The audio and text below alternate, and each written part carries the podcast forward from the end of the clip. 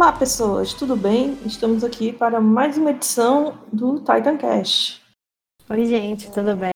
Como sempre, aqui sou eu, a Natália. E eu, Carol. E vamos falar hoje sobre o capítulo 133 de Shingeki no Kyojin. Com um pouquinho de atraso. Só um pouquinho. Acho que está no nosso prazo habitual. É, o de setembro que foi uma fora da regra. Foi uma exceção.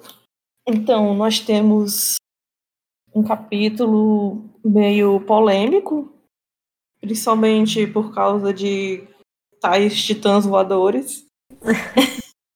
Vou deixar o desgosto para o final. É, que infelizmente está lá mais para perto do, do final do capítulo, então a gente só vai comentar mais para depois. Mas fazia tempo que eu não via o pessoal do, do fandom tão unido para odiar uma coisa. Eu vi zero pessoas comentando que tinham gostado. Não, gente que gostou. Eu não vi ninguém. E eu tô começando a gostar dele. Sim.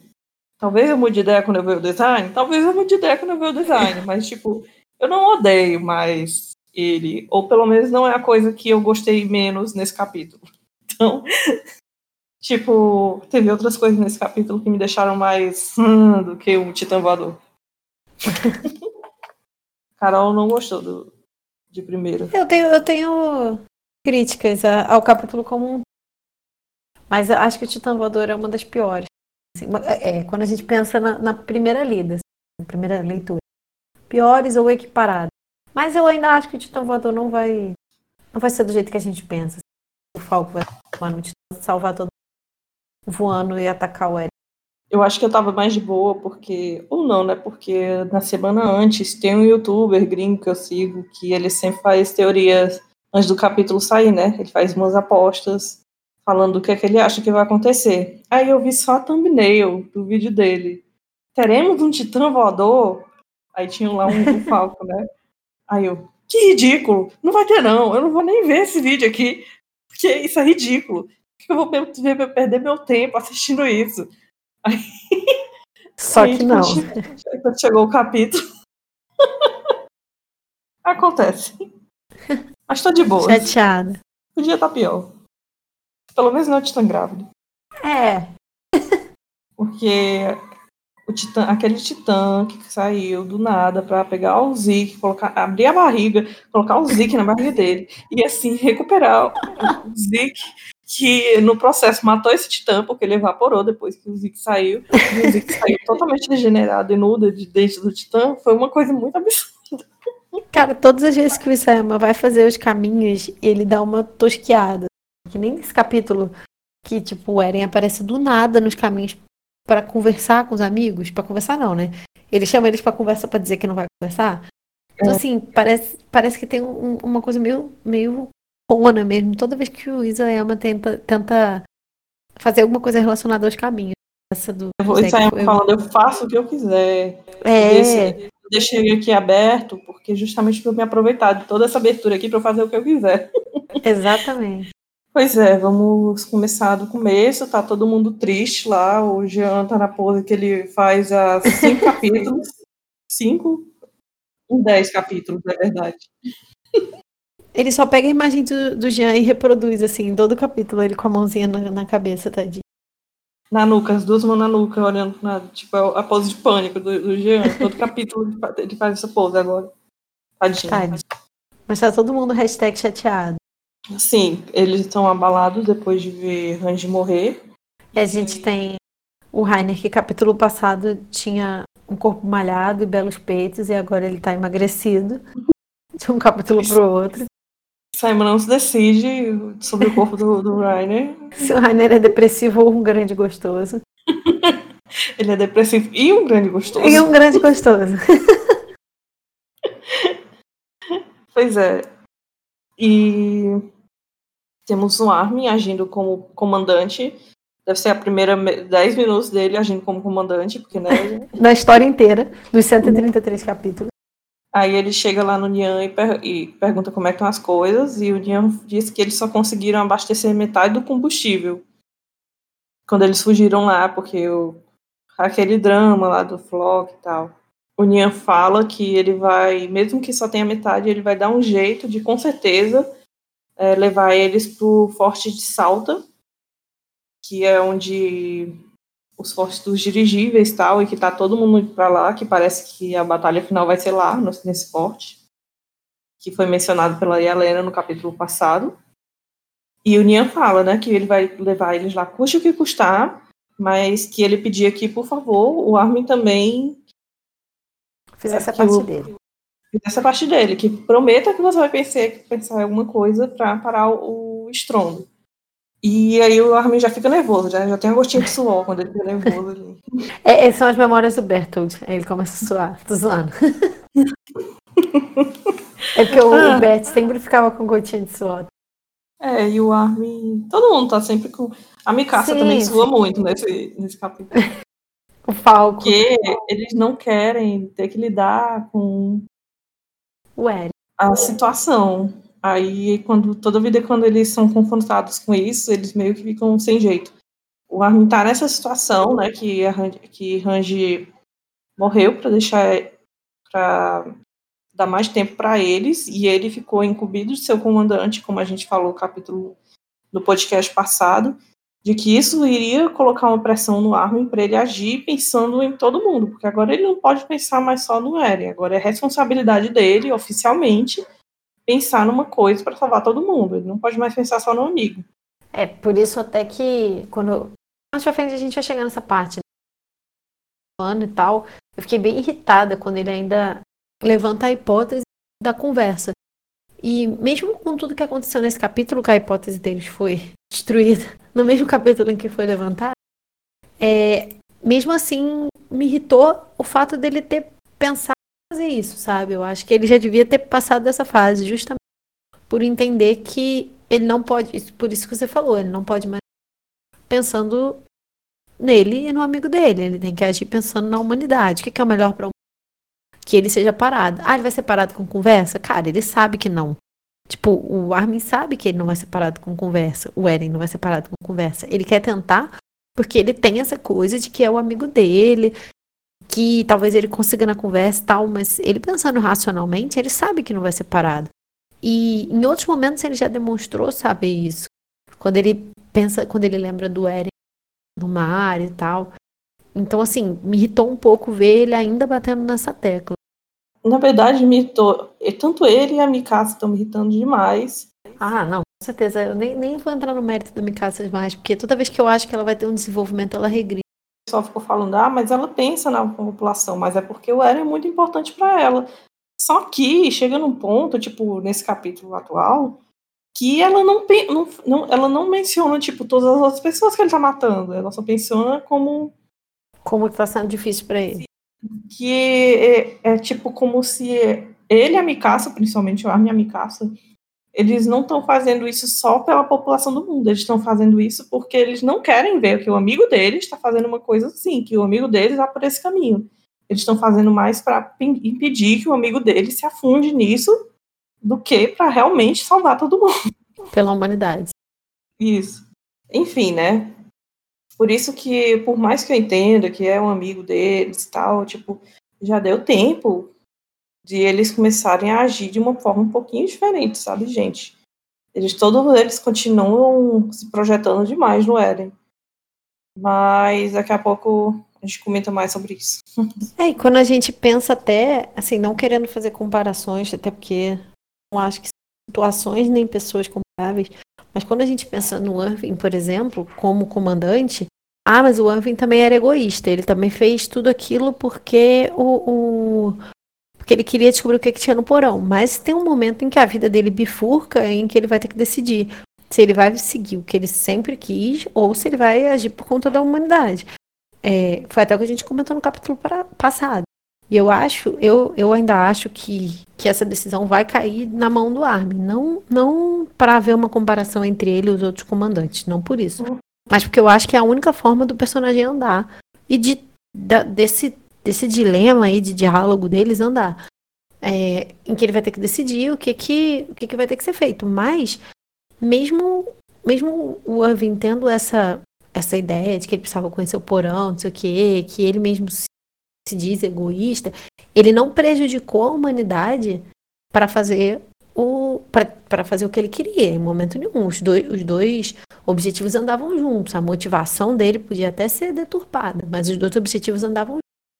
E nessa questão do, do Armin, os objetivos não andam juntos, sabe? Do Armin e da Mikasa. Na verdade, os objetivos se separam e eles não parece que não conseguem enxergar isso. Parece que os dois personagens estão estagnados há, sei lá, 40 capítulos. Que incomoda, assim. Sim.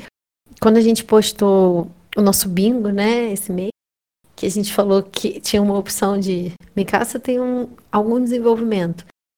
E, e aí a gente marcou dizendo que aconteceu exatamente o oposto. E aí alguém comentou falando que, na verdade, não, que porque ela está sendo condizente com o desenvolvimento dela.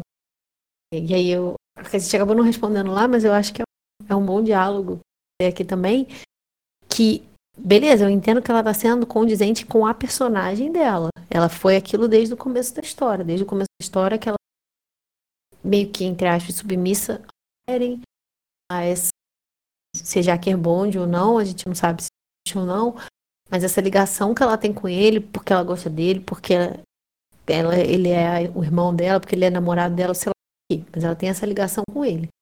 É, e eu entendo que ela está sendo condizente com a personagem desde o começo. Só que também acho que isso não significa evolução. Significa ser condizente com, com o personagem. Exemplo, ah, o Armin é condizente com o personagem dele porque ele é desde o começo uma pessoa que não confia em si mesmo e tal. Isso é traço de personalidade. Ok? Agora, evolução de personagem, por exemplo, o Rainer tem uma evolução de personagem. O próprio Jean tem uma evolução. Agora a Mikasa não, ela é estagnada desde o começo da história. Ela não evolui. Quando a gente achou que ela ia evoluir, que ela ia dar um passo à frente, né? quando ela deixa o cachecol para trás, quando ela entende que está errado no que ele está fazendo, ela regride de novo agora e fala para ele: eu vou carregar o peso junto com você, sabe? Então, assim, não é, são coisas diferentes, evolução de personagem e característica própria. Ela se mantém do mesmo jeito e isso é um problema, na minha opinião. Também acho. Pois é, né? Aí a gente tem eles tentando fazer o plano de como de que é que eles vão fazer para parar o Eren. E eles ficam se perguntando. O Armin até usa suas habilidades de desenho, que são melhor, as melhores que vimos até agora. Não, a melhor é a do Mobilit. É, verdade, o Mobilit. Mas é melhor do que o Irving e do que o Levi tentando desenhar. Também, mas peraí, vamos, vamos ser justos. Olha o que, que o Armin teve que desenhar e o que, que os outros tiveram que desenhar. Ele desenhou literalmente um bonequinho de palitinho. o Armin também. É todos eles, na verdade.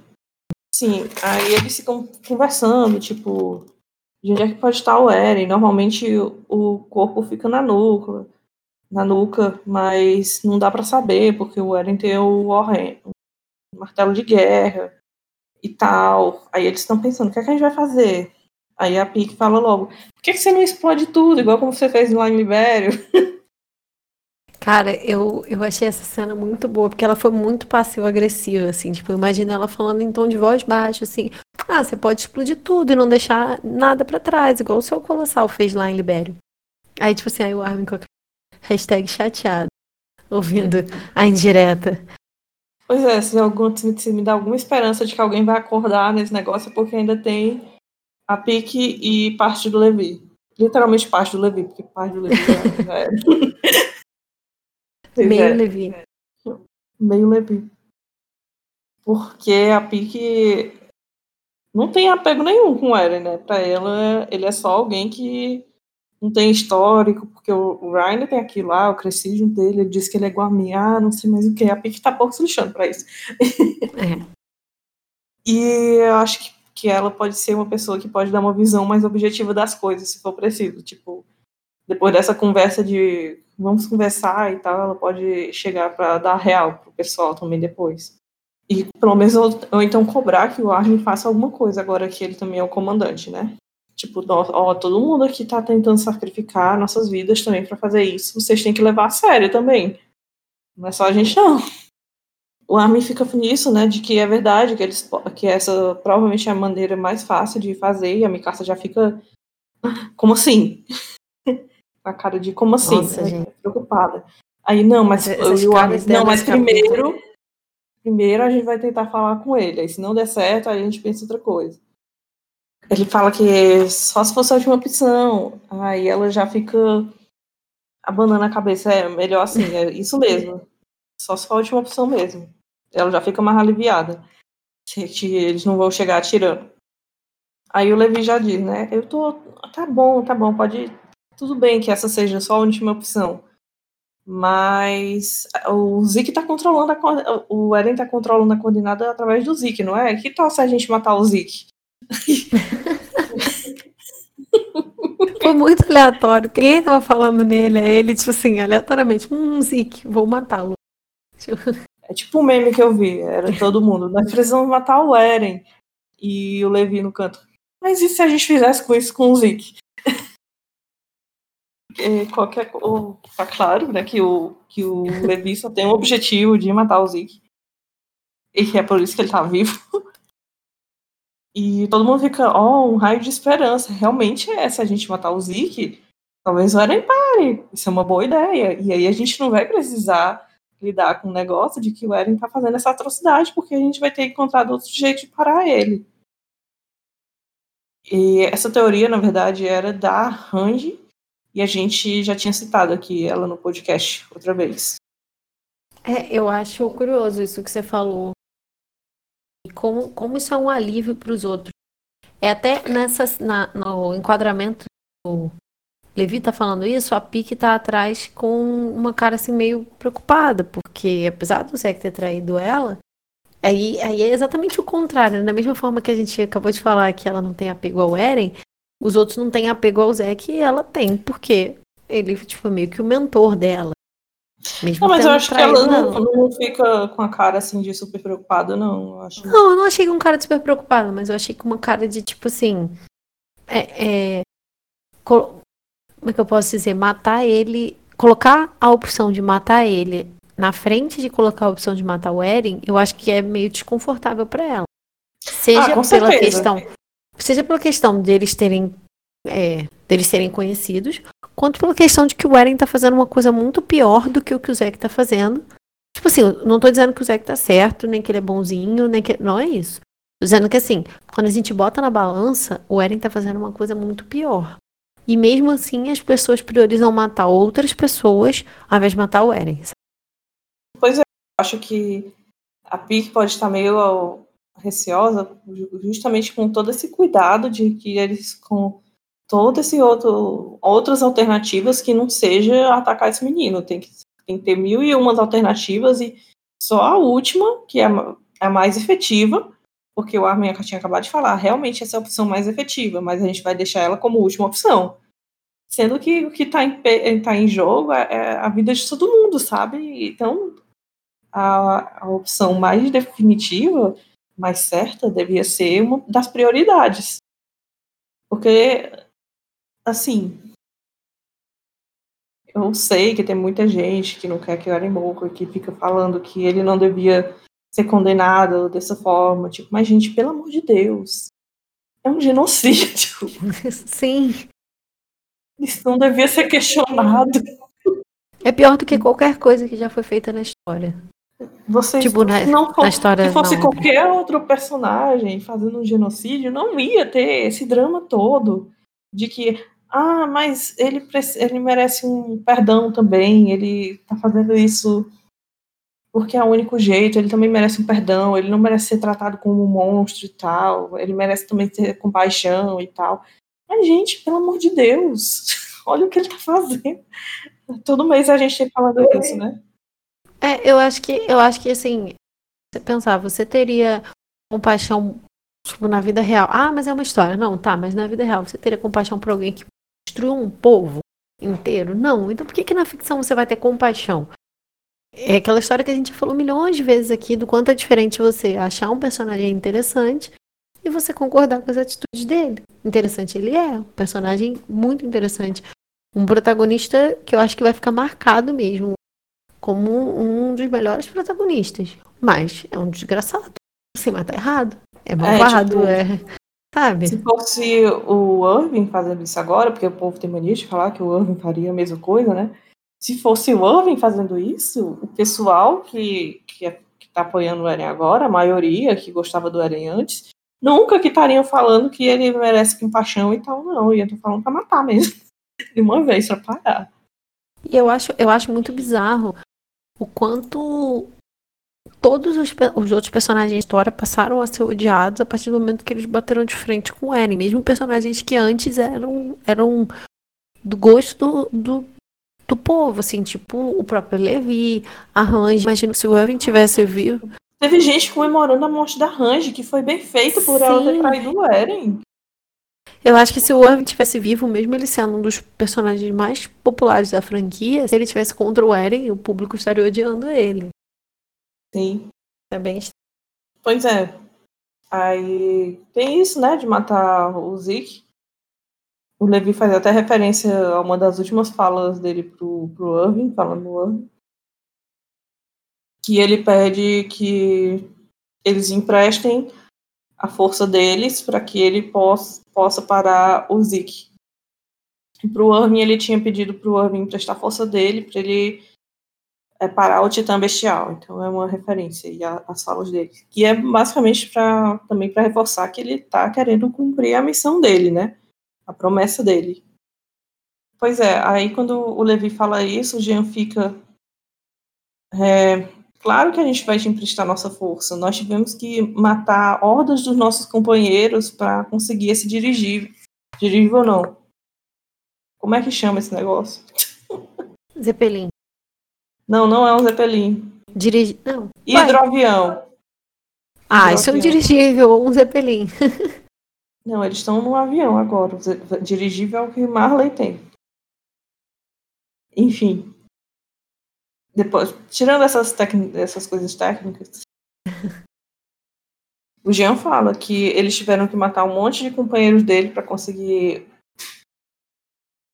o hidroavião e que eles não podem permitir que essas mortes, essas vidas que eles tiraram, seja, estejam em vão, que eles, tipo, eles não consigam cumprir a missão deles, que é parar a, o genocídio. Então, e o Jean fala que se for para parar o, o, estrondo, ele vai fazer tudo o que for preciso. E eu, aqui dá para ver a diferença também entre o Jean e o Cone, que eu acho que por mais que eles estejam lá no grupo do 104 e que eles estejam e que eles é, diferente tipo da Mikasa e do Armin que só focam só no Eren, o Jean e o Cone, apesar de eles terem muitos sentimentos, eles terem muitos arrependimentos, eles também, tipo, pelo menos se eles ficam a sua preocupação com as outras pessoas. Sim. Tipo, é... O Jean disse que vai fazer qualquer coisa para parar o estrondo. Talvez isso também signifique que, mesmo que essa coisa seja matar o Eren. Eu acho que é importante o Israel manter ainda personagens ali do 104, porque justamente por isso que você falou, que a gente tende a colocar o 104 todo dentro de um mesmo bolo, mas eles não são. Eles são. Eles têm visões diferentes, assim. E o Armin e a Mikasa têm essa coisa, como você falou, de proteger o Eren até o fim, enquanto o Jean e o Cone conseguem ser muito mais empáticos. Né? Eu acho que esse diálogo do Cone com o Rainer foi muito legal. O Cone é um poço de sensatez, assim, é um personagem que, que é super esquecido, assim, é um, um secundário, bem mais secundário do que os outros, assim, ele não tem um grande arco dele, assim, né? Ele não tem um grande momento dele, na verdade, ele é mais lembrado à sombra da Sasha do que por ele mesmo, mas ele é um personagem que tem, que traz ideias muito boas para a história, sempre muito empático. E é muito bonito, eu acho, o que ele fala pro Rainer. A gente vai discutir ainda isso mais à frente em relação essa questão do Rainer se projetar no Eren e toda a questão de uma boa parte do fandom tenta colocar as atitudes do, do dos guerreiros no, em pé de igualdade com as atitudes do Eren, o que a gente acha que não, que não. Mas o que o Cone fala é verdade. Tipo, ele fala, eu matei os meus amigos enquanto eles me chamavam de traidores. E eu falei para eles que eu tava salvando a humanidade. Que foi exatamente a mesma coisa que o Rainer fez. Tipo, vou matar pois os meus é. companheiros enquanto eu digo que eu tô fazendo isso para salvar a humanidade. E aí o Cone fala, deve ter sido muito difícil para você. E, e assim, eu, eu, não, eu vejo isso de uma forma uma coisa muito natural, não natural, mas assim, muito sincera do Cone. Eu achei que foi muito. Não sei, assim, pare, parece uma coisa muito sincera mesmo, a palavra é essa. De que ele realmente é. viu o quanto ele foi. Não, eu, não, eu não acho nem que ele foi errado em julgar os outros, porque quem não julgaria na situação dele? Qualquer pessoa julgaria. Mas assim, o quanto ele agora teve que fazer a mesma coisa. Tipo assim, a língua chicote do rabo, foi meio que isso. A terra, a terra é plana, mas dá voltas. Né? E tipo, a terra deu voltas e ele tá hoje fazendo a mesma coisa que um dia fizeram com ele e ele criticou os outros. Tadinho, ele não merecia, ele não merecia ser cobrado pela vida assim, não. Ele sofreu muito. Eu espero que se for alguém para ficar vivo, eu espero que o Cone fique. Por favor. Se eu tiver que escolher só um dos 104 para ficar vivo, eu escolho o Cone. Eu também. Enfim, o que eu ia falar é que enquanto essa conversa estava só de comparando que somos todos somos iguais, assim, só nesse nível e do Cone e do, do Rainer, eu não via nenhum problema, porque realmente ela é uma referência direta à cena da revelação do, do Rainer e do Bert, quando eles sequestram o Eren, e o Cone, o Jean, o Armin e a Mikasa vão lá e confrontar eles. Tipo, como vocês podem ter nos traído, como vocês são pessoas tão ruins assim, como vocês puderam fazer isso, vocês são horríveis. E aí eles percebem que eles estão numa situação que eles acabaram fazendo a mesma coisa.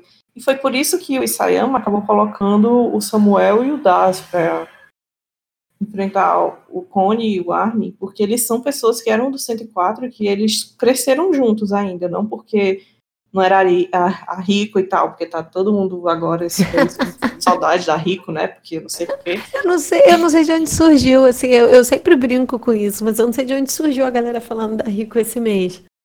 Pois é, aí foi por isso que ele pegou ele, esses personagens aleatórios e não a Rico. Que esses aleatórios eles cresceram toda, passaram por todo o processo lá de treinamento e tal com o personagem principal, são companheiros deles. Então, quando o Armin e o, o Cone traem eles, é uma referência direta ao Rainer, ao Rainer e o Bertold traindo o Armin e os outros também. Sim. E quando essa conversa estava nesse nível, por mim estava ok. Mas aí o Rainer fala, né, que os pecados dele estão além de redenção, que ele vai ter que viver o resto da vida sem se perdoar, sabendo as coisas que ele fez, consciente das coisas que ele fez. Foi muito triste e... essa fala, eu acho. Foi muito triste, ele reflete bem o, o Rainer, e eu gostei do protagonismo que o, que o Rainer teve nessa parte. Que ele realmente estava agindo, os outros e tal. Eu, eu um gostei de muito esperança da... também de que ele vá ter mais atitude. Eu gostei muito dessa fala também, porque eu acho que ela é muito verdadeira. Porque quando a gente pensa nesses protagonistas e tal, eles. É, nos personagens, assim, em geral, parece que sempre quem carrega o peso das escolhas ruins é só o vilão. Sendo que muitas vezes o protagonista tem, tem erros também. E, e as histórias normalmente elas não trabalham o fato do personagem carregar aquele peso, tipo, aquela escolha errada que ele fez em algum momento, alguma coisa assim. Então, eu gostei de ver o Rainer falando isso, porque se a gente coloca que hoje em dia ele é um, um dos protagonistas da história, junto com o Eren, é, e não, não colocando no sentido de mocinho versus vilão, colocando como dois protagonistas da história, é, ver ele falando isso, que mesmo que tipo assim, mesmo que no final ele venha para o Eren e ele venha ser o grande herói da história, que vai acontecer isso, mas se isso acontecer, isso vai acontecer com ele carregando o peso de tudo que ele teve que passar para chegar até ali. E a gente não vê, por exemplo, o Eren tendo esse tipo de diálogo. Ah, mas a gente viu ele chorando na morte do menino. Na morte não, né? Chorando quando ele conheceu um menininho lá que morreu pisoteado. Mas não é a mesma coisa. É, é... Tipo assim, o, o Eren não enfiou uma arma na boca para tentar se matar, sabe? Então, assim, eu, eu gosto, eu gostei dessa fala por esse essa profundidade a mais que ele dá para né? Porque ele fala bem que mesmo que ele salve todo o resto da humanidade, isso não é o suficiente para redimir os pecados dele, todos os crimes que ele cometeu. Sim. E por isso que eu fico meio chateada quando todo mundo compra isso aí. É, porque aí chega, acho que Que eles ficam, é mesmo, Ryan, mesmo que a gente não possa ser perdoado, a gente ainda tem que fazer isso. Só que a situação, aí que começa a nossa discussão principal, as situações que o Rainer estava falando não se enquadram, não são, não podem ser equiparadas com a que o, o Cone e o, o Jean, o Cone estava falando nessa hora, tipo, sobre eles traírem seus amigos e agora eles entenderem o Ryan e o Bertoldi, ok, tá tudo bem eles comparar. Mas o, o Cone e o Jean falar que eles estão cometendo os mesmos pecados que o Ryan cometeu, isso é isso é, é muito é extrapolar, sabe o negócio? Porque a gente discutiu um bocado isso esse mês. Tipo, eles não carregam o, a mesma quantidade de sangue nas mãos. Querendo ou não, a quantidade de sangue, a, a, o número de vidas que você matou é bem relevante. E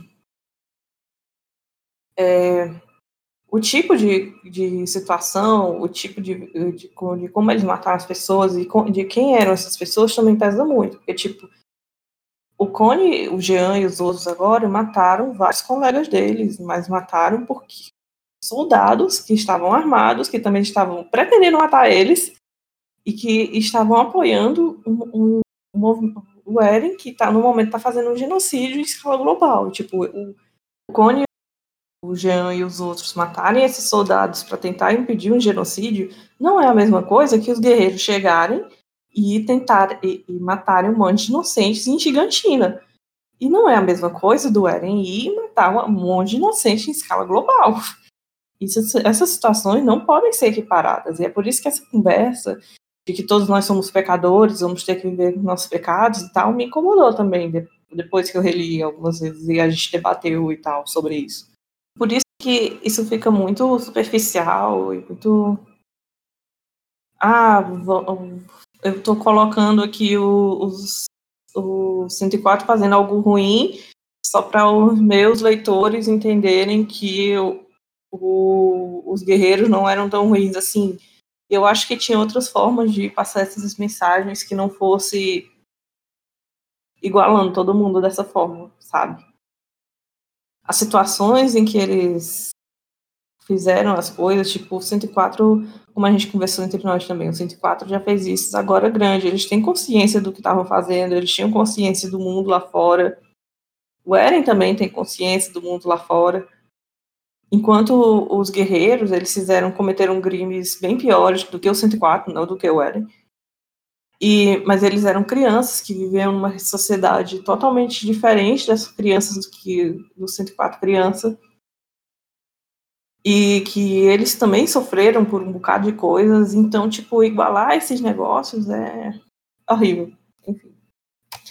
É, a meu único adendo a isso é que assim, concordo de não serem situações equiparáveis, equiparáveis, na verdade, né? Que os guerreiros eles cometeram crimes piores, mas também são pior. Eu concordo que eu não gosto do 104 sendo a régua sendo o exemplo de moralidade da história, enquanto os guerreiros são colocados como o exemplo de algo ruim, né, o exemplo do vilão. Mas eu também não gosto do discurso em que situações totalmente não equipadas, do tipo, tem uma galera, principalmente uma galera fã dos guerreiros, que coloca como se nunca que você pudesse comparar as duas situações, porque os guerreiros sofreram muito e o 104 não sofreu nada. Eu também acho que não é assim. Eu acho que, que é possível chegar num meio termo aí. Eu acho que os dois vão carregar pesos, vão carregar é, culpa por muito tempo, não, por situações. o problema do pessoal é querer eximir toda a culpa do negócio. Sim. Não, é, é, não precisa ser preto no branco, sabe? É, é uma é. questão que, que tem muito mais nuances do que, do que só falar assim, tá certo ou tá errado. Porque, tipo, é... eu posso ter falado isso aqui agora, de que os guerreiros cometeram crimes bem piores e que e alguém que vai ouvir, é mesmo, eles cometeram crimes bem piores, eles não deviam, eles são um bando de assassinos sanguinários, eles não podiam estar comparando os 104, que eles são realmente é, mais honrados e heróis e tal. Realmente você tá certo, eles não deviam ser comparados. Tenho certeza que vai ter gente pensando assim, e isso não era bem a minha intenção quando eu falei isso, entende? não, deu pra, eu acho que deu para entender o que tô falando. É porque o Da problema é que o fandom sempre tem esse negócio de que o meu lado é melhor do que o seu. Sim, e, e não precisa ser desse jeito, sabe? Eu acho que tem que entender que existe um contexto dentro da história, um contexto social e histórico dentro da história, não da real, não, dentro do universo construído na história, que coloca que coloca que os dois grupos tenham tido culpas e sofrimentos que eles vão carregar, mas que não que a gente não consiga colocar os dois exatamente no mesmo patamar. E eu concordo, isso tudo para dizer que eu concordo que simplificou demais essa discussão. É, eu acho que agora no final, e aí vem alguns negativos capítulo como um todo, né? Agora no final, algum, alguns detalhezinhos que eram muito bem trabalhados no começo estão sendo um pouquinho mais jogados. Por exemplo, no arco político, a gente tem essas discussões sociais e morais sendo muito bem discutidas. Mas agora a gente já vê que isso é discutido de uma forma mais superficial. E isso ficou muito deles reforçando é, que nós somos realmente somos iguais e tal. Porque o Rainer lembra da conversa do Eren, que o Eren disse é, que lá em Libério, né, a conversa dos dois, em que eu, o Eren disse pro Rainer que, que eles eram iguais. E o Eren, eu, pois, olha que estranho você tá me falando isso, que nós somos iguais, porque o Eren me falou a mesma coisa. Coisa, né? Que coisa curiosa. Então, eu acho que eu entendo o que o Eren tá, tá pensando, porque ele disse que ele é igual a mim, então nós devemos ser iguais. E nós já falamos aqui várias vezes aqui no podcast de como um não entendeu totalmente o outro na conversa, tipo, porque o, o Eren chegou lá querendo falar pro- Ryan que ele não tinha outra escolha e tal, e que ele tá fazendo aquilo, que ele fez aquilo nas muralhas porque ele não tinha escolha, que foi obrigado a fazer, era a única opção dele e tal, e enquanto o, Ryan estava falando não, eu fiz isso porque eu quis, porque eu era egoísta, sei mais o quê. E aí, quando o, o Rainer admite que ele foi egoísta e tal, o Eren disse: É, então eu acho que realmente nós somos iguais. Porque ele queria ser um herói e tal, o, o Rainer ficou falando. Só que um não entende completamente o que é que o outro tá falando, porque as situações dos dois e a forma deles agir são muito diferentes. Aí eles têm essa essa visão do outro que não é a visão real. E aí começa o Ryan a ficar se projetando. Que ele acha que o, o Eren tá fazendo tudo isso porque ele quer separado. Porque se fosse ele no lugar do Eren, ele com certeza iria querer separado. E, e se o Eren disse que ele é igual a mim, então, por, então portanto, ele também deve querer separado. Se eu quero, ele também vai querer. Eu, eu concordo com você que o projeto e tal, mas eu tenho muito medo do de no fim ser isso mesmo, do Eren querer separar. Porque, tipo, faz, faz sentido. Faz sentido o que o Rainer falou. Tipo, não- ele não fala uma coisa totalmente sem sentido. Mas quando a gente pensa na construção de personagem do Eren e em como isso é na história, eu acho que ele não vai fazer isso. Mas eu tenho medo. Porque eu acharia péssimo. também é porque nós, como leitores, nós tivemos o capítulo 130 e o capítulo 131, que era o monólogo, flashbacks e, e memórias do Eren. Esses personagens, eles não tiveram. Eles estão todos se projetando no Eren. Eu ia, eu ia inclusive falar isso, foi uma, uma coisa que eu não tinha pensado e que, que me chamou a atenção para essa forma de ver a história foi o vídeo da Gabi, da Gabi Xavier. Que, tipo, ela falava muito disso, de que o, o Rainer não leu o mangá, né? Tipo assim, a gente lê, ele não lê. Então, ele não sabe isso tudo que a gente sabe. Eu não, eu não tinha pensado nessa perspectiva eu achei muito legal essa forma de, de ver a história. conversando com ela lá naquele no dia que saiu, a gente conversou um pouco sobre isso. É, pois é, porque tipo, a gente, nós como leitores, no momento, nós temos mais material para saber o que o Eren tá fazendo do que todos esses que estão aqui agora. Porque mesmo tipo a Helena, o Flock e os outros, eles não entendiam realmente o que o Eren estava fazendo. Ah, Eles entendiam mais ou menos o que, é que ele estava fazendo, mas eles não entendiam as motivações totais do Eren e tal. Tanto que todo mundo foi enganado por ele. que eles pressupunham uma coisa do Eren e no final estavam errados. E aqui o que eu vejo nesse capítulo é mais disso. Todos eles estão pressupondo coisas sobre o Eren e eles vão estar todos errados. Porque a gente já viu, o Eren não está fazendo isso Porque nessa parte o Armin fala, depois que o, que o Rainer fala que ele entende o Eren, que o Eren quer separado, o Armin fala que uma coisa que ele se pergunta é por que, que eles ainda têm os poderes de titã deles, porque se o Eren quisesse, o Eren podia ter tirado esses poderes. Então por que, que eles ainda têm? Então o, o Rainer deve estar certo, porque se o Eren não tirou, é porque ele tá na esperança de que a gente vá lá matar ele. Que fica isso, né? Matar não, é parar. Porque matar é uma palavra muito forte para ele, amigaça. Parece aquelas, aquelas crianças que, que não fala palavrão, que não fala palavras tipo odiar, inferno, sabe? Criança criada em família muito religiosa, que não fala palavras fortes. é, não, o que, eu, o que eu ia falar sobre isso é que, na verdade, o próprio Eren responde essa pergunta, esse, esse questionamento aí do Armin, lá na frente, quando ele diz que tá deixando eles serem livres para eles, pra eles terem a liberdade de fazer o que eles quiserem, né? Então é isso, tipo, ó, tô te deixando com o seu poder de titã porque você é livre. Eu não vou interferir na sua vida. Pois é, mas graças a essa Aliás, o capítulo, o capítulo em que mais vezes foi falada a palavra liberdade, eu acho. Não, não aguento o mais. Eren, o Eren fala umas 40 vezes liberdade. E tem o pessoal fica irritado. Ah, mas o Eren agora ele só quer falar de liberdade, não sei mais o que, ele regrediu demais o personagem e tal. Gente, ele era meio assim, perturbadinho, assim, desde o começo, sabe? Ele sempre falou isso. É, aí tipo, é. Vocês ignoraram essa parte dele? Enfim. Tem gente que acha que diálogo é importante na história. É. Aí o Rainer fica falando, deve ser muito difícil para ele é, matar todo mundo desse jeito, deve ser não é uma coisa que você pode simplesmente aguentar. Se fosse eu, eu queria que outra pessoa pegasse o Titã do poder original agora. E se isso não pudesse acontecer, eu iria querer separado. O Eris, o Rainer sempre dando uma o Rainer sempre querendo morrer, né? Tipo, sempre deixando, olha, gente, eu sou depressivo. Me mata aí, por favor, no Caspim. Tadinho, não gosto de fazer piada. É. Enfim.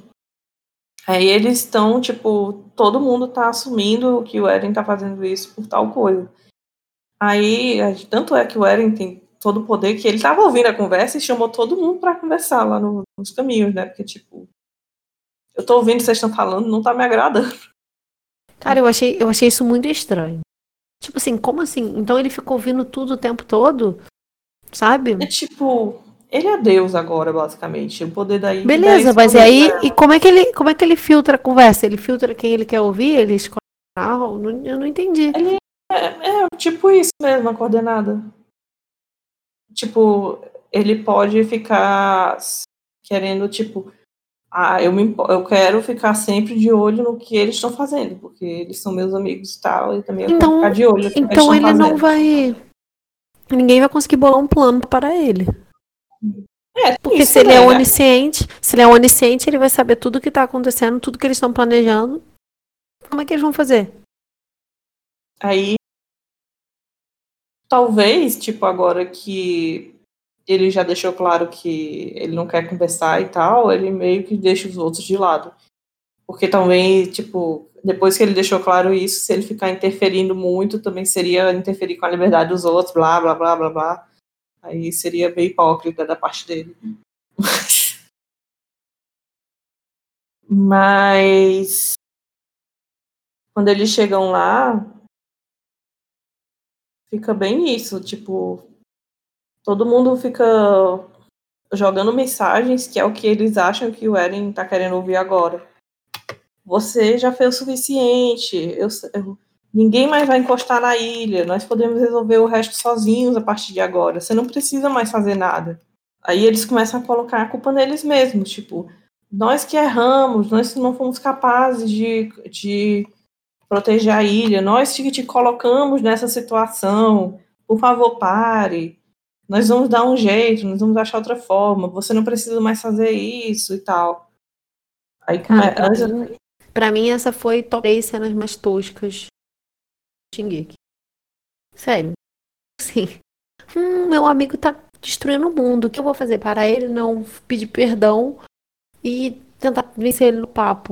Cara, a Mikasa é a cerejinha do bolo no final, falando: Eu vou carregar esse peso com você.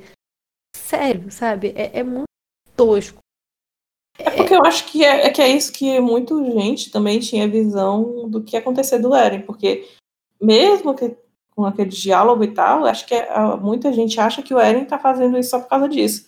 Ah, mas ele tentou ah, então outras só... formas, não tinha, não tinha outra forma, ele tinha que fazer isso, não tinha outra opção. Não, não tem isso dele apostar o destino da ilha. Era ele que, isso que ele tinha que fazer isso mesmo. E, e tal. É, não é que ele esteja gostando, é porque não tinha outro jeito e tal. É, é, ele está sofrendo muito fazendo isso.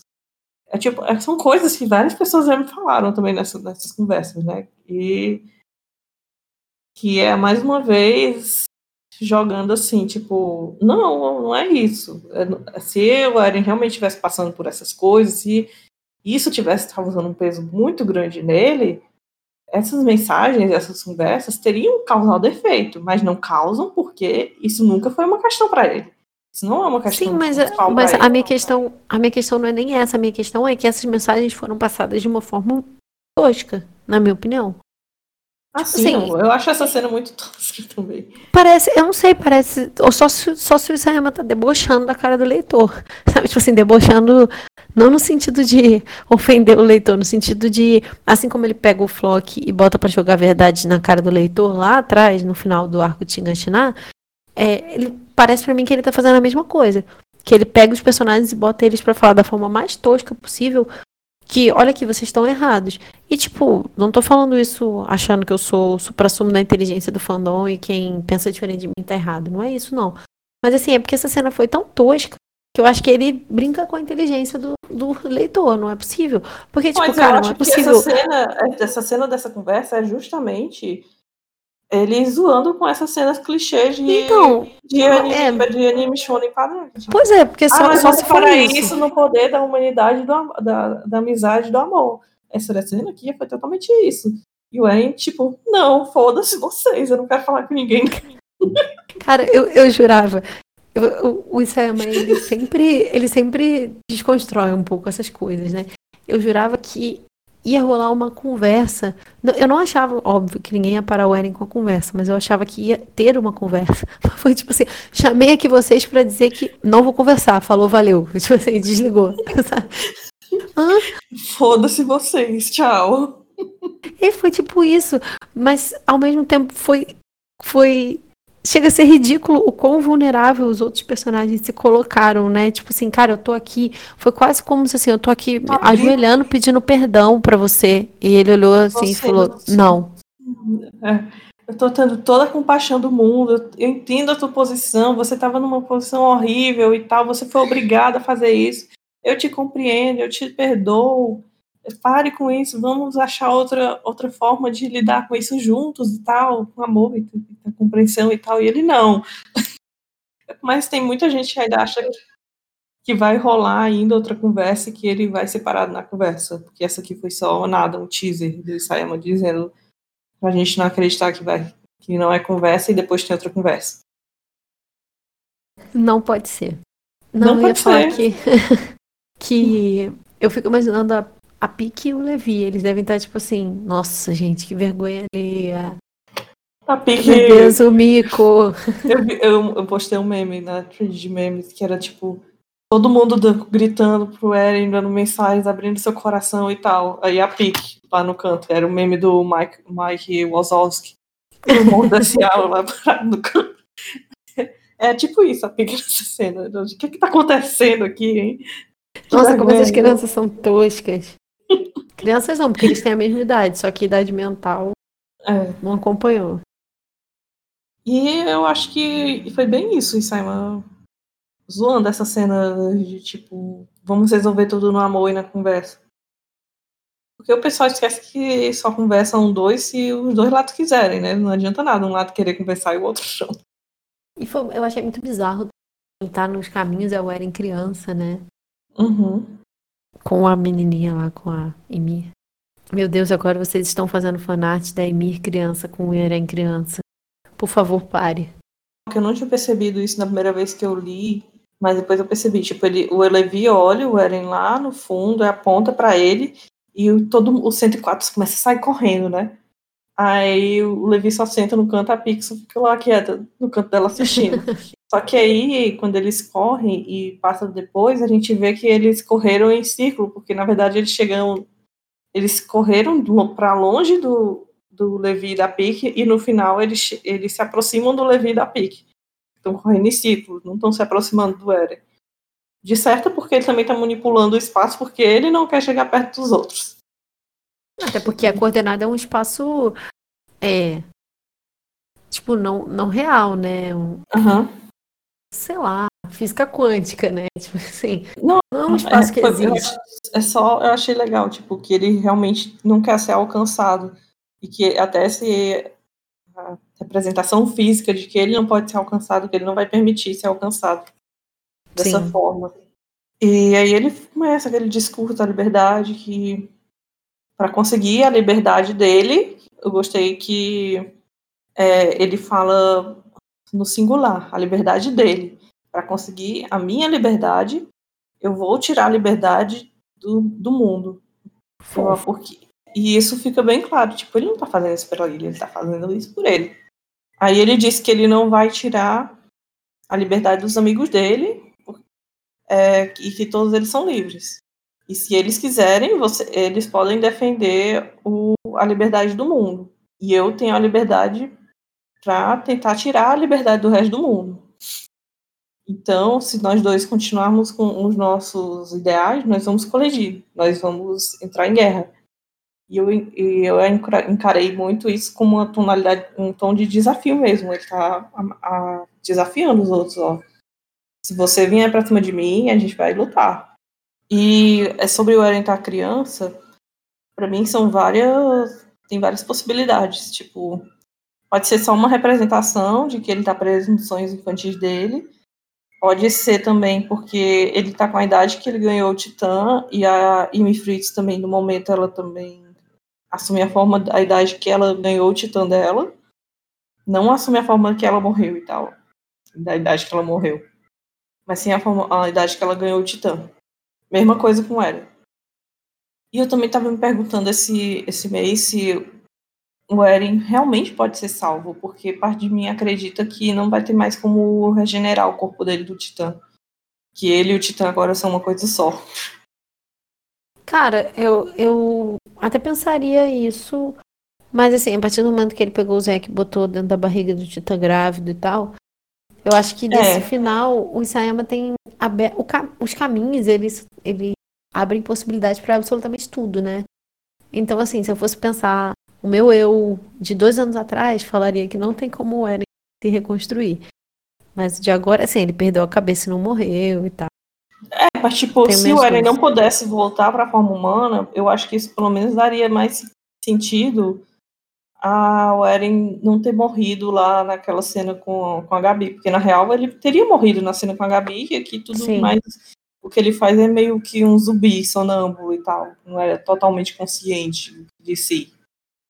Ele é, foi reduzido aos seus instintos primários e tal. E para mim, se ele não puder voltar à forma humana de qualquer forma, é, melhoraria um pouco essa narrativa de ah, vou decepar aqui o Eren, mas ele vai viver. e, e como o corpo dele não está se regenerando lá dentro, eu acho que isso ainda é possível. Porque mesmo quando o Ryan perdeu a cabeça, mais de uma vez, o corpo dele ficou se regenerando dentro do Titã. Mas isso não está acontecendo com o Eren. Não que a gente saiba. Pois é, o Eren fala, se vocês querem parar o estrondo, então vocês vão ter que me, que me parar, vocês vão ter que me matar e que todos vocês são livres para fazer essa escolha. Basicamente. Aí volta todo mundo pro mundo lá. Aí tem a cena polêmica de tipo, a Levi segurou nas areias do, do negócio, foi o Isayama esquecendo de, de, esquecendo de desenhar a mão direito dele. pra mim é só um erro de desenho, tá, gente? É, um erro de Porque tem continuidade que vai ser corrigido quando eles imprimirem. Inclusive, eu tô ah, aqui ah, olhando essa página agora e tá faltando uma perna do, do Reiner. Aonde? A que fica por trás da cabeça do Armin, tá faltando um pedaço, assim, embaixo do joelho. então, eu, eu tô é rindo, eu tô rindo dessa, dessa cena, porque na cena que eles caem no, no nos caminhos, eles estão com uma expressão muito engraçada. Assim. O Jean tá meio de lado, assim, e essa cena que eles voltam também, né? Aí você pega cada um separadamente é muito tosco. Inclusive, eu vi uma cena que um meme que nego recortava o Armin e botava, tipo assim, sentado no colo do Jean. E era muito tosco, meu Deus. Mas agora que eu vi o Heine assim. Pois é, gente, eu acho que o Levi não se recuperou magicamente, eu acho que é só o Isayama errando desenho mesmo. É o que acontece quando você tem que desenhar 45 páginas de mangá no mês. Na mão. Uhum. Tá, e aí todo mundo fica desesperado, né? Então, tipo, então não tem mais nada que a gente possa fazer, a gente vai ter mesmo que matar ele e tal. E o Rainer fica falando, parece que eu tava certo, né? Que ele quer separado. E o Levi fala, então acabou a nossa chance de negociação. O que é que nós vamos fazer, comandante? E eu gosto muito que ele chama o Armin de comandante, porque o Levi ele só chama o Irving de comandante, tipo, uma vez na série toda, que ele só chama isso quando ele tá querendo levar muito a sério, ele só obedece às figuras de autoridade e, e os títulos e tal, quando ele tá querendo cobrar e levar muito a sério o que tá acontecendo. Então, é mais um lembrete ao Armin que ele tem que escolher uma coisa que seja pelo bem de todo mundo, não só do seu amigo. E dá pra ver lá como ele tá nervoso, pela expressão dele Sim. e como a Mikasa também tá abalada. Eu tô aqui pensando, eu queria que eles dois evoluíssem e saíssem desse sem fim. E o, o Eren, amigo, merda, e eu tô aqui passando pra ele, para ele. Porque eu gosto. A minha casa eu sou mais indiferente, assim, mas eu gosto Eu gosto muito do Armin e eu gosto dos dois terem parado. O Armin é teu favorito, né? Sim, eu sempre gostei muito dele, assim, muita identificação no começo da história.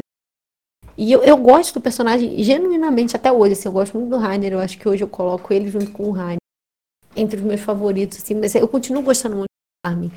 E eu tenho muita fé de que ele vai que ele vai sair desse ciclo. A Mikasa eu já não sei. Mas ele eu acho que eu acho que ele vai cumprir um bom papel. Eu vi um pessoal com a teoria de que o Eren vai acabar matando o Armin e aí a Mikasa vai surtar. E aí ela vai acordar Pode pra ser. vida. Então, eu, eu, eu, não, eu não quero um final um final em que o Armin vire o grande comandante que salva o mundo. Eu ia achar péssimo. Eu quero um final em que ele seja condizente com a personalidade dele, mas que ele desperte um pouquinho dessa ligação caraca, sabe? Que ele tem com, com o Eren. Uhum. Vamos ver, assim, eu sempre gostei muito do final em que o Eren matava ele. Porque eu sou uma pessoa que gosta do personagem, mas eu sou desapegada com essas coisas. Eu quero que o que, que aconteça que seja melhor para a história, não que seja melhor para o personagem, né? Então eu gosto do, eu gosto todo, de que isso aconteça. Todo Levi que se preze quer que o Levi morra, né? Pois é. Se você não quer que o Levi morra, eu já fico te julgando. mas eu quero, eu quero que ele morra no, eu, eu gostaria que ele morresse pelas mãos do Eren. Hoje eu já não sei se isso vai acontecer dessa forma. Tenho minhas dúvidas, assim. Desde que ele virou comandante, eu passei a ter minhas dúvidas. Eu gostaria, eu gostaria bastante. E daria até mais eu... sentido, assim, para a morte do Irving e da Range. Porque se, se o Armin viver e virar o grande comandante, ah, um dos grandes salvadores da humanidade e tal, vai ter sido tudo às custas do Irving e Range. Sim. Vai ter, tipo, Sim. o Isayama vai ter destruído aqueles dois personagens só pra elevar o do Arvin. E eu vou ficar bem puta.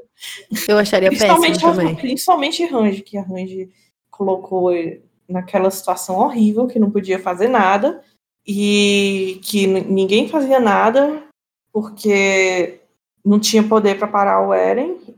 E aí o Armin vai se beneficiar disso quando ele finalmente acordar para a vida. E, o, o... e também tem a questão de que, tipo, se o Armin tivesse morrido lá atrás e o Irving fosse colossal agora, e se o Irving, se o Irving tivesse com essas putaria, o. O Irving não, o ia, não ia ficar. Não ia ficar relutando 500 mil vezes, ah, esse menino aqui que eu tenho contato e tal. Não, ele ia pra cima mesmo tudo Sim. foi benéfico pro, pro Eren fazer o que ele tá fazendo agora, porque ninguém tinha coragem de fazer nada contra ele. Ninguém Sim. tinha. E quem tinha coragem não tinha poder, que era, que era Range. E quando, é, até no, a gente fez esses dias no Twitter, né? Um, uma pequena enquete lá. É, do que, que, comentário sobre o capítulo e tal, e a gente colocou a pergunta da quem, quem deveria matar o Eren, né? Mikasa, Armin ou Rainer? E eu, eu detestaria ser, ser o Armin, o Eren, mas eu gosto muito da ideia da Mikasa. Eu acho que é melhor do que o Rainer matar o Eren, opinião. Porque aí sim a gente teria essa evolução do personagem. Eu acho que os dois mas em podem compensação, colaborar. em compensação, tiraria um pouco do, do protagonismo do Rainer agora no Eu final da acho que os dois podem colaborar. Desde que o Eren morra e que possivelmente o Armin morra. Não tem problema. Eu até, quando eu li esse capítulo dela falando de dividir as dores dele e tal, aí eu pensei, pronto, essa menina vai querer morrer junto dele, ela vai se matar junto dele no final. E eu acharia uma merda se isso acontecer também. Sim, agora, na verdade, a parte mais polêmica do capítulo, né? Porque o povo leu o Titã Voador e ficou todo mundo, como assim? Isso aí é uma Titã Voador, essa série é uma merda, você é mais o quê? E ninguém prestou mais atenção em nada do que aconteceu no capítulo. e a gente tem a conversa da Anne com a Kiyomi, que essa conversa também tem uma diferença muito grande da primeira tradução para a tradução final. Que bom, porque a primeira tradução estava meio estranha. Que na primeira tradução, na verdade, a Kiyomi ficava falando de que ela faria tudo que tivesse ao alcance dela para ajudar os Eldianos no futuro e tal.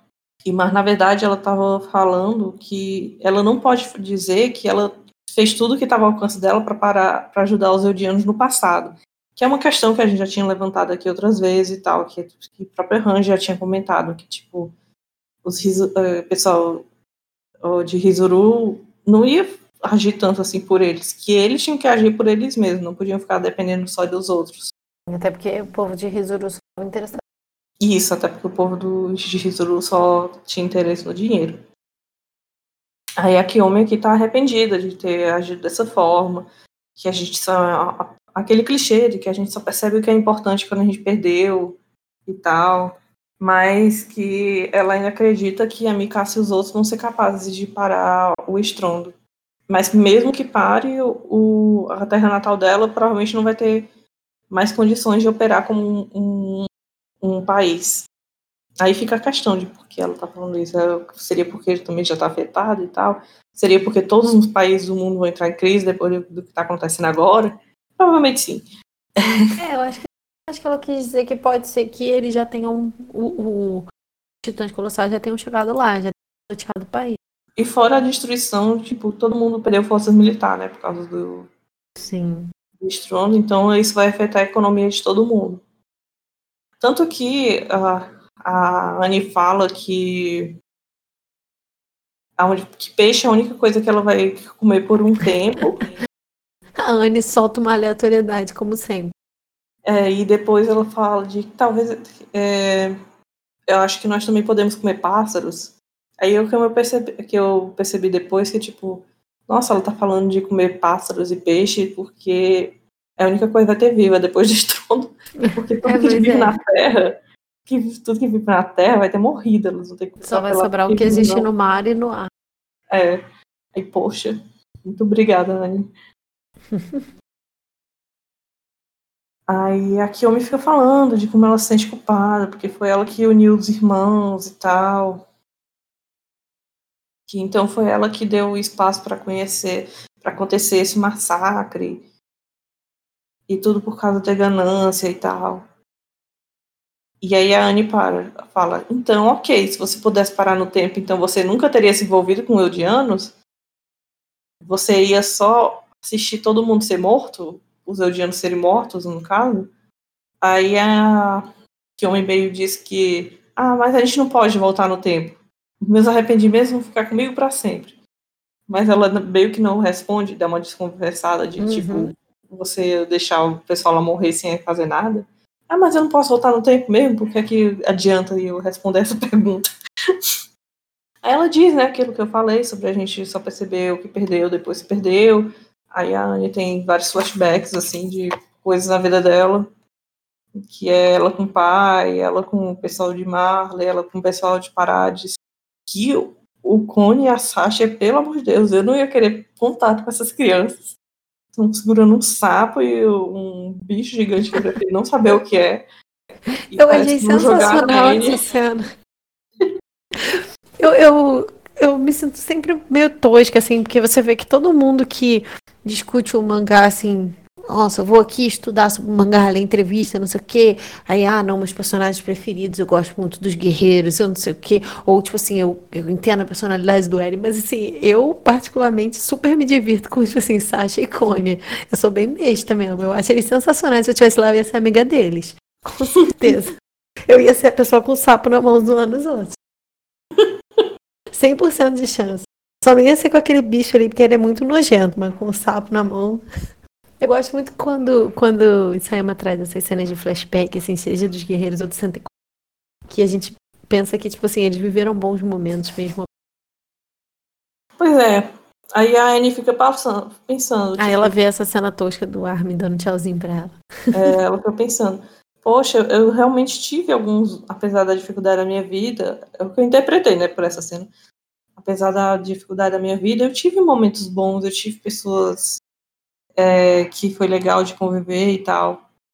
Aí ela pensa que perdeu isso e por fim aparece lá o Armin, que eu também odeio, mas enfim. É, eu achei interessante que o Bert fica com a mesma pose, é, ele criança lá em Marley ele adolescente lá na Parades. Mesmo um bracinho estendido assim. E, eu, e a cara do, do Ryan na segunda imagem lá, aquele sorriso ali, pelo amor de Deus. É muito boa essa imagem. e ainda gosto da, da Amy e da história lá atrás. Sim, Adoro aí me tirando o cabelo da história. Pois é, aí ela tem todo esse momento emocionante e tal, e do nada aparecem os dois gremlins ali do lado dela.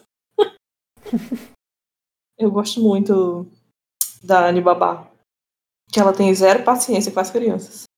Eu fiquei com um pouco de dó, né? Ela dá uma surtada, assim, começa a gritar, ela dá três gritos assim, para de gritar, pô. É tipo aquele filme americano que tem uma babá. aquele filme americano que tem uma babá que foi contratada só para aquele dia, tipo assim, uma menina adolescente pegando um extrazinho de babá e ela não aguenta as crianças, é a mesma coisa. Tá bom, vou fazer uma coisa de último, me deixa em paz aqui sofrendo. Aí o Falco fala, né, que ele teve um sonho, que ele teve uma. Um sonho não, uma memória do, do Zeke. Na verdade, ele não sabe, né, se é um sonho ou uma memória. Não, ele fala, me dizer que. Não, uma memória. Não, tipo, eu digo que ele tá falando que é uma memória, mas ele mesmo não sente que é uma memória, então eu acredito que é uma memória. Enfim. Aí a Gabi pergunta se não é verdade que a Titã Fêmea consegue pegar algumas características de outros titãs, é, que consegue consumir o soro de outros titãs e acabar é, demonstrando algumas características deles e aí a Anne fala que é, é fácil para Titã. Sim, que isso acontece, que é meio fácil para Titã Fêmea fazer isso, e por isso Marley fez ela engolir várias coisas. E pergunta por que isso é importante. É, teve muita gente que ficou questionando, dizendo que o Isayama estava tirando isso do nada, não sei o quê, sendo que a gente já viu isso acontecendo, na verdade. Que é, foi o Eren, lá na Caverna dos Raios, quando o Eren convenientemente achou aquele frasquinho lá escrito encoraçado, quando ele estava prestes a ser esmagado pelo teto da caverna, aí ele vira, hum, isso aqui pode ser útil. Aí ele vai, toma o frasco e ele e aprende a usar na hora. E aprende na hora a usar as habilidades de encoraçado. Eu acho que isso foi o maior de, um dos maiores conveniências de roteiro que o Simon já fez. E ele já fez algumas. E a gente já viu isso acontecer, a gente sabe que isso é possível. Eu não entendi porque tanta gente está implicando com isso, tá, é, se eu não me engano, naquele capítulo que o que o Sayama mostra os guerreiros treinando e tal, logo que ele começa a falar dos guerreiros, que aí tem, um, tem uma página que ele fala de todos os titãs. E aí, se eu não estou enganada, ele fala que a titã fêmea foi melhorada com. com. com. Um coração. Tipo um booster, assim, de outros de outros titãs. Então, assim, ele é. já tinha, essa parte ele já tinha falado antes. Pois é, justamente, é porque na tradução oficial desse capítulo não, não passou por isso, tá? Como se ela tivesse mesmo esse poder de, de endurecer e tal. Mas teve outra tradução, que era uma tradução feita por fãs que eu também gostava, que lá no capítulo eles falavam que Marley, o pessoal de Marley falou que deu esses poderes de encoraçado para Anne. Então foi uma coisa que ela adquiriu. Então, é uma coisa que o Isayama já tinha falado pra gente naquele capítulo e só foi reiterado agora. Pode ser que a gente não tenha muito contato por causa de tradução ruim, mas é, acontece. Ele já tinha falado, então isso não vem do nada. Eu não sei por que o pessoal implicou tanto com essa da Anne em particular. Enfim, aí ela falando é, isso. Isso aí não, não me incomodou em nada. Não. É. Porque o Titã do, dos, do Falco, ele foi criado bebendo o soro do Zeke. Isso só por, só por si, já para mim, já devia causar uma coisa diferente, porque a gente sabe que o Zeke ele tem uma mini coordenada com os titãs dele, tanto que a gente vê ele controlando o pessoal lá, da, os titãs lá, quando ele vai para atacar as muralhas e tal. O titã do, que matou o Mike e tal. E ele tem essa mini coordenada com, com todo o titã que, que surge do soro dele. Então eu já imagino que como o Falco saiu do soro dele, ia, ia vir uma coisa especial. E é o que o Falco está falando, é que por ele ter bebido o, som, o, o do Zeke e o do Zeke ser um titã bestial, é, ele também vai poder é mostrar as habilidades de do Titã Bestial e que ele sonhou que, com essas memórias antigas dos portadores do Bestial que tinha algum que voava em cima das nuvens e que por isso ele acha que ele pode voar. Crianças. Ah, tá. e eu acho que o pessoal estaria questionando menos isso se o Isayama também tivesse usado a cartada de mas o Zeke tem sangue real o, Zeke, o, o poder do Zeke é mais forte, então é mais plausível que é, essas coisas bizarras assim aconteçam com algo que veio do sangue do Zeke, por ele ser um titã com sangue real. Não, e é possível também que o Falco, na verdade, tenha visto a visão agora, que é ele lá, sei lá, em algum lugar daquele corpo, estando Eren e vendo por cima das nuvens, assim como Eren viu por cima das nuvens, aquele capítulo em que ele fala, tipo assim, ah, isso é a liberdade, que ele tá por cima das nuvens. Então, assim, é, eu não. Eu também eu... pensei nisso no começo, só que agora eu, eu tô achando que realmente é um titã que voa, porque se o Isayama apresentasse isso num capítulo e no próximo capítulo dizer, ah, não, eu tava errado, seria ele teria desperdiçado um bocado de página por nada, sabe? Não, eu, eu, eu acho que vai existir um titã que voa sim, eu só acho que ele não vai conseguir fazer o que ele tem que fazer, ou pelo menos eu espero, porque eu acharia muito, muito tosco ver o Titã do Falco com a Anne, a velha lá de Rizuru e a Gabi montada em cima dele e ele sai voando. Então, assim, eu espero sinceramente que isso não aconteça. Vai acontecer. Eu não sei se a Kiyomi vai junto, mas eu acho que a Gabi e a Anne vão. a Titã Fêmea pode ir nadando, né? Os colossais. É, a Titã Fêmea pode nadar. E deixa a Kiyomi e a, e a Helena morrer afogada. Não tem problema, não. Quando é porque os dois se transformaram no navio, vai sobrar nem uma, uma madeira do navio para contar a história. Ué, a Helena tá com eles? Tá, ela tá no navio. Ah, não lembrava, eu ia até perguntar onde que ela tava no, no avião. Ela tava ela tá machucada, aí. ela tá machucada lá dentro do navio. Ah, ela tá no departamento médico, igual eu Levi. É. E pra mim, é, com certeza ele vai se transformar e vai dar certo. Eu não sei se ele vai se transformar nesse momento, se eles vão chegar em algum porto, alguma coisa assim, para transformar. E para mim, é, isso foi mais para separar os grupos, porque o Isaiman não queria todo mundo indo junto.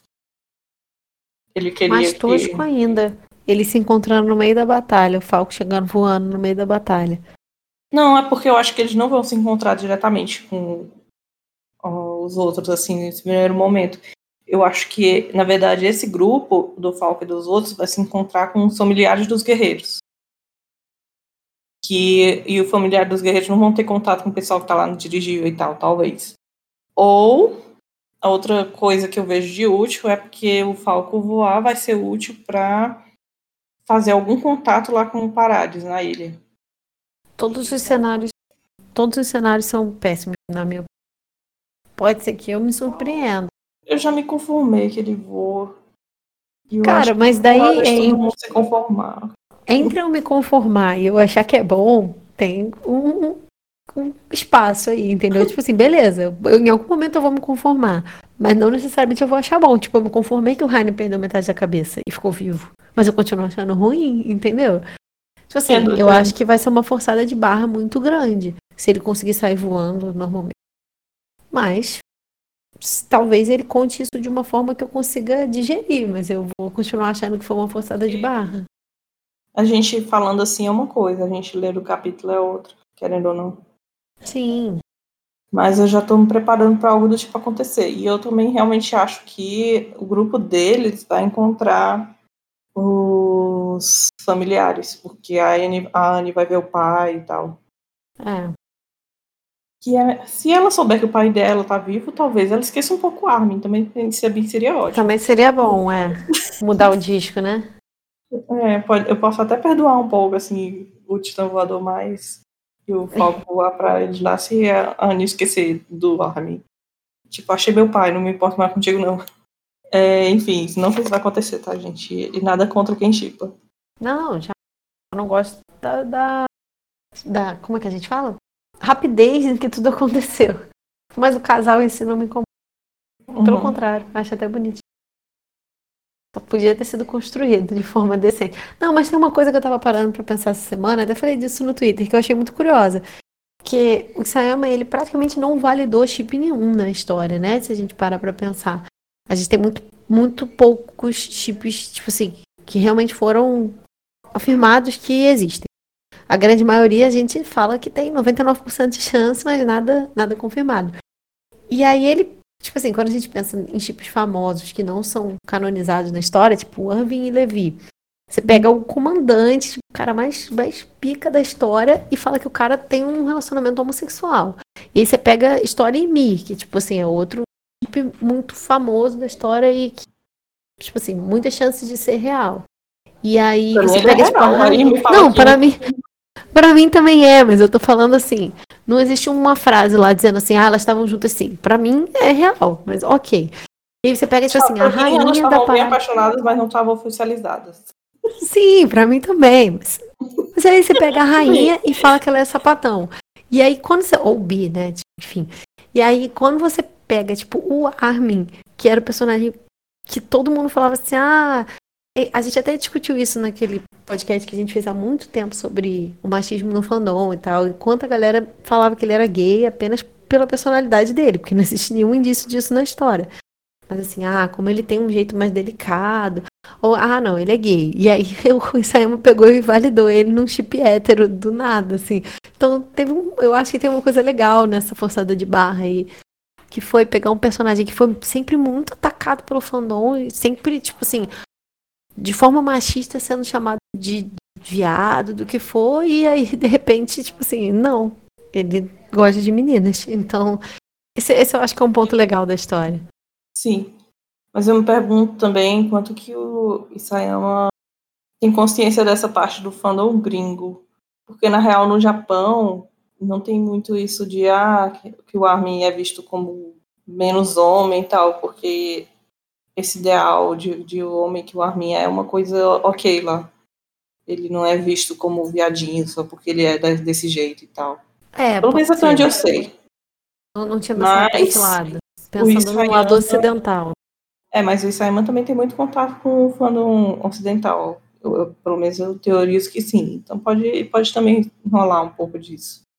Não invalido totalmente, mas eu também penso que. Não, eu acho que ele não pensou nisso tudo, não. Eu só acho que foi.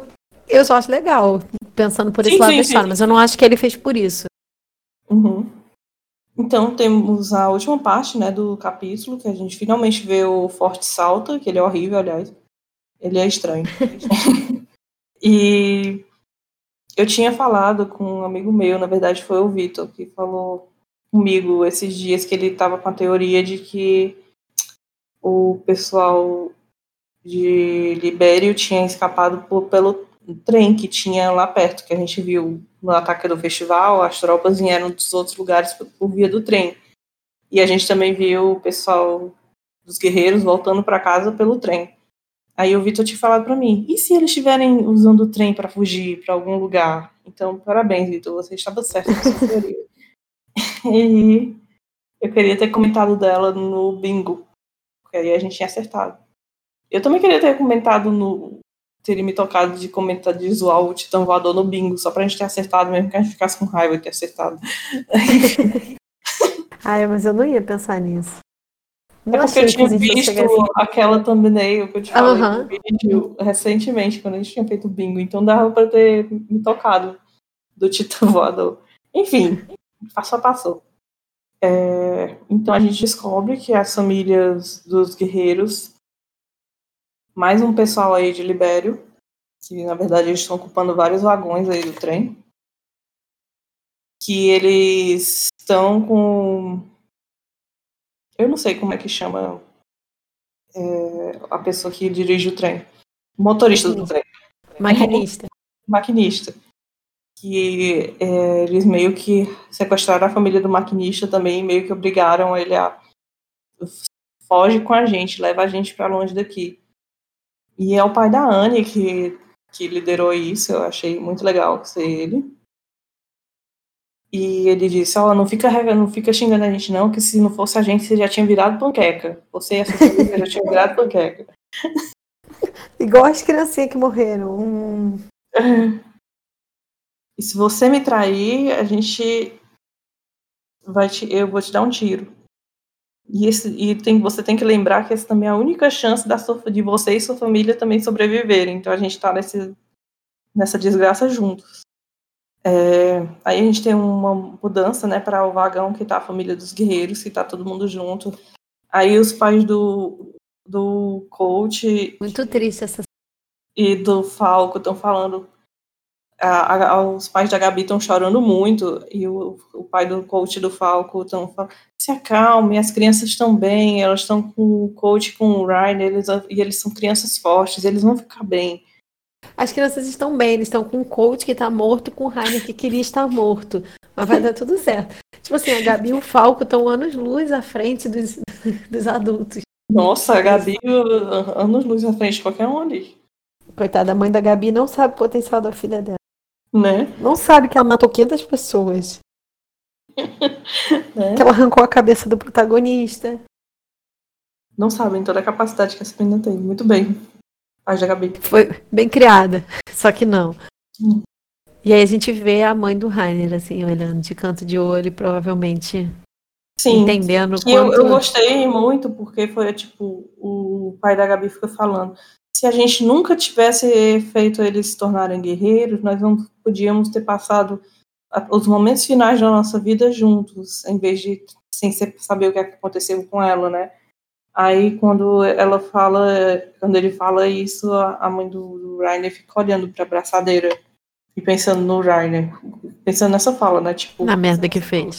é, tipo, se você, se ele não tivesse se tornado um guerreiro, nós podíamos ter vivido juntos. Uma vida mais calma, mais feliz, quem sabe, do que agora. E aí nós temos, temos outro familiar também que está olhando a abraçadeira, que é, no caso, é o pai da, da Pique. Pique. É. Que eu. Esse é- ele é pai? É? Quem é esse menino? É, Então, eu fiquei no... Ele é pai, porque ele fala minha filha. Mas eu tinha entendido Não. quando a gente. Não, esse Ah. aí eu tenho certeza. Eu tô falando é do outro que tá falando com ele. Ah, eu acho que outra é só um figurante. É porque eu vi gente falando que ele era do porco. Eu, eu, eu fiquei me perguntando. Nossa, se- não. Calma, Ele deixa tem a eu. mesma idade. Ele tem a mesma idade das pessoas, do, do- dos jovens. Ele é jovem. Não, o que eu, Eu ia falar ele é que eu tinha, jovem. eu tinha entendido naquele, naquele capítulo que a gente tem uma breve historinha da Pique, que ela fala que o pai dela é doente e tal. Eu tinha entendido que o pai dela já tinha morrido. Mas então não. Ela, ela virou guerreiro para pagar os. É pra pagar o, o tratamento do pai dela. Ele não morreu, ele ficou bem por causa do, do sacrifício dela. Aí ele fala, né, tipo, como é que eu posso jogar essa braçadeira fora? Se a minha filha sacrificou tudo por, por, pra me dar essa braçadeira. Eu tô voltando aqui no 94 pra ver as famílias do pessoal. Não, não é do, não é do, do porco, não. Ainda bem. É só um figurante. São figurantes. Nem a família do porco, não, nem pra mostrar a família do porco, agora eu tô triste. Já morreu todo mundo. Ele é só um figurante e tal. Aí ele olha pela. ah, eles olham pelo, pela janela do, do vagão e veem os dirigíveis saindo do forte. E eles o motorista, o maquinista, começa a ficar desesperado lá, tipo, não, eles estão indo embora. E é tipo, corra, a gente tem que chegar lá antes deles irem embora, senão a gente vai perder a nossa única oportunidade. Aí eles olham pro outro lado e tá lá a fumaça dos titãs colossais chegando. Muito agradável essas visões desse trem, né? Nossa. E aí tem mais uma daquelas páginas que a mapa vai ficar triste de ter que nossa, uma, a, o pessoal, os animadores da nova temporada estão, estão se perguntando onde é que foi que eles meteram. Eu acho que, tipo, eles primeiro aceitaram para depois, ó, oh, agora que vocês aceitaram, é isso aqui que Eu que desenhar. É isso aqui que vocês têm que desenhar, agora vocês aceitaram, ok? Agora não tem mais como vocês darem para trás, não. Vocês têm que fazer. Tá encontrado. Cara, esse é muito Aí então fica todo mundo aterrorizado olhando o Titã do Eren e os Colossais, porque, enfim, quem não ficaria? Cara, sério. É muito feio. Mas... Cara, ele tem. Você já viu que ele tem tipo, fios, assim, como uma marionete, como se tivesse uma marionete controlando ele, assim. É, eu odeio essa teoria. Não, não tô falando que é uma teoria, tô falando que tem. Não, é porque existe essa teoria de que ele tá sendo controlado pela Irme, justamente porque o titã dele parece uma marionete. Cara, mas o titã dele é muito é muito bizarro. Mas é tipo. É a única forma que ele tem de sustentar esse corpo, né? Porque senão ele ia cair, quebrar assim. A coluna ia ser. Pá! assim, pelo menos dá uma sustentação, assim, no. no... Ou ele anda rastejando igual, igual o Rod Eu ainda não entendi como é que ele anda. Eu acho que as costelas dele levanta e aí ele anda. Ele anda igual uma aranha, eu acho. É, não faz muito sentido para mim. Aí, é, aí eles percebem que os dirigíveis estão indo na direção dos titãs. Isso aqui não são as costelas dele. É como se ele tivesse. Que tipo as costelas dele? Então, é porque eu fui parar pra pensar aonde seria a nuca. Tipo, a nuca tá aqui, depois da cabeça. E o que, que, são essas projeções? Costelas, elas. Então, quando o Eren perdeu a cabeça, teve aquele momento lá que encostou na, no, na mão do Zeke, naquele momento bolo de beisebol, e ele foi para os caminhos e tal. E quando eles voltaram, ele surgiu essa tipo essa lacraia, todo mundo ficou zoando que era uma lacraia, entre a cabeça e o corpo dele, que pareciam várias costelas, ligando a cabeça e o corpo. Aí isso evoluiu e se transformou esse titã aí. Então é como se ele tivesse duas nucas, uma nuca entre a cabeça o ombro e uma nuca no final das costelas para começar essa. Isso. Eu não entendo a, a, fisiologia desse Tá, ok. Vou, vou, aceitar. Eu vou passar. Hum. Assim, que eu não. Muito confuso. Na verdade, eu, eu realmente nunca tinha reparado que ele tinha um corpo de gente antes desse monte de coisa, assim. Eu também pensava que isso eram as costelas dele. Só agora que eu olhei com calma e vi que as costelas estão onde elas deveriam enfim. Pois é. E aí e, e esse negócio também parece também é, o próprio bicho que entrou lá na Yumi Fritz, ele já tinha um sim, formato meio assim. Então pode ser o bicho. E na última página tem a, o quadril do Eren, eu tô achando graça agora do quadril do Eren. na última página do capítulo. É... eu não tinha pensado nessa Pois é, de nada. Parece, parece aqueles homens que malham só os braços com as pernas fininhas. Pois é. Cortei o cabelo, meninas, gostaram? é, eu achei estranho as proporções dessas, das coisas aqui nessa última página. Que, tipo, então, tipo, nessa última página dá a entender. Que esse, esses dirigíveis são tamanho de cinco colossais, né, Israel? Pelo amor de Deus. Não, eu ia falar sobre a forma do Eren caminhar. Nessas duas páginas dá a entender que ele caminha de quatro nos dois braços e nas duas pernas.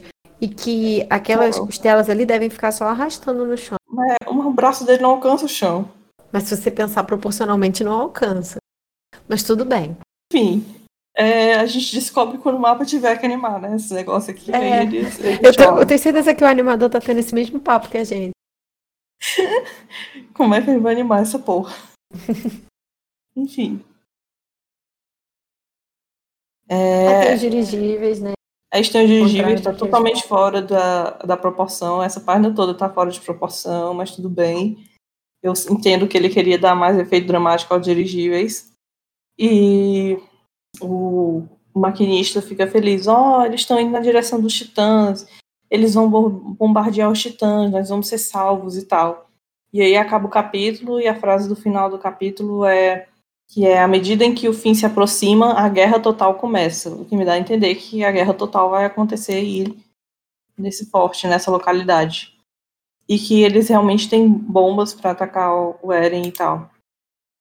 Eu acho que essas bombas não vão ser muito efetivas se forem bombas mesmo, porque qual o sentido de se Marley tinha uma arma que funcionava e tal, qual o sentido de colocar ela no meio do, do, do país e não ter colocado ela lá no começo, antes para atacar o, os colossais, antes deles chegarem no país. Vão destruir, destruir metade do país para depois usar a arma que presta. Então, tipo, e fora que eu acho que eles não vão ter poderio bélico mesmo para destruir tudo isso. Pois é, mesmo. A gente sabe, a gente sabe que as bombas não vão matar os colossais. Uhum. Uma bomba caindo lá de cima. O, quando Você eu, também na... cômica, mas mesmo assim. É, mas aí não, aí forçou a barra. É. Mas o, no, na enquete que a gente fez no Twitter também, dessa pergunta de sobre os, os dirigíveis, foi o Adson que respondeu tipo assim, que eles vão passar direto e vão para Parades. Eu achei sensacional. Agora eu quero que aconteça isso. A gente crente que eles vão que eles vão destruir o Eren. Opa, não. Vão passar direto, vão tacar A gente sabe que não vai destruir vocês, mas a gente pelo menos vai destruir o resto da ilha, para ninguém ficar Pois feliz. é. Eu, eu ia achar uma boa saída. Eu tô muito curiosa para ver o que tá acontecendo. Porque eles não têm mais nada lá, eles não têm governo, eles não têm nem mais jägeristas direito, porque o Flock. Eles só têm titãs irracionais e uma medo de pessoa que sobrou e é rico, que está. E que história. Então, e a história, é. E o bebê da história. Tipo, eu tô muito curiosa pra saber o que tá rolando em Paris, de verdade. Sim. Eu vi gente falando que também pode ser só o pessoal rico e importante de Marley fugindo pelos dirigíveis, mas mas é uma galera, hein? Que não tem tanto sentido, eu acho. Eu preferia que eles passassem é, tipo, direto. Tem, tem sentido, mas eu acho que não é. E mesmo assim, eu acho que se fosse o caso de, de ser a galera fugindo para outro canto, eu acho que eles só podiam fugir para Parades mesmo. Pois não vai é. ter outro canto? Não existe mais nada no mundo? É. Fugir para onde? Pois é, esse foi o capítulo 133. E esse foi, foi o nosso review. Um pouco polêmico. Um pouco polêmico mas eu acho que a gente agrega um pouco a discussão. Nós tivemos bastante discussões legais sobre isso lá no Discord do Titancast, que esse mês está bem movimentado, que eu decidi que eu odeio o Facebook, que eu vou tentar evitar ficar por lá, então quem quiser ver mais as coisas vai ter que conversar comigo no Discord, porque eu também mal estou falando no Twitter.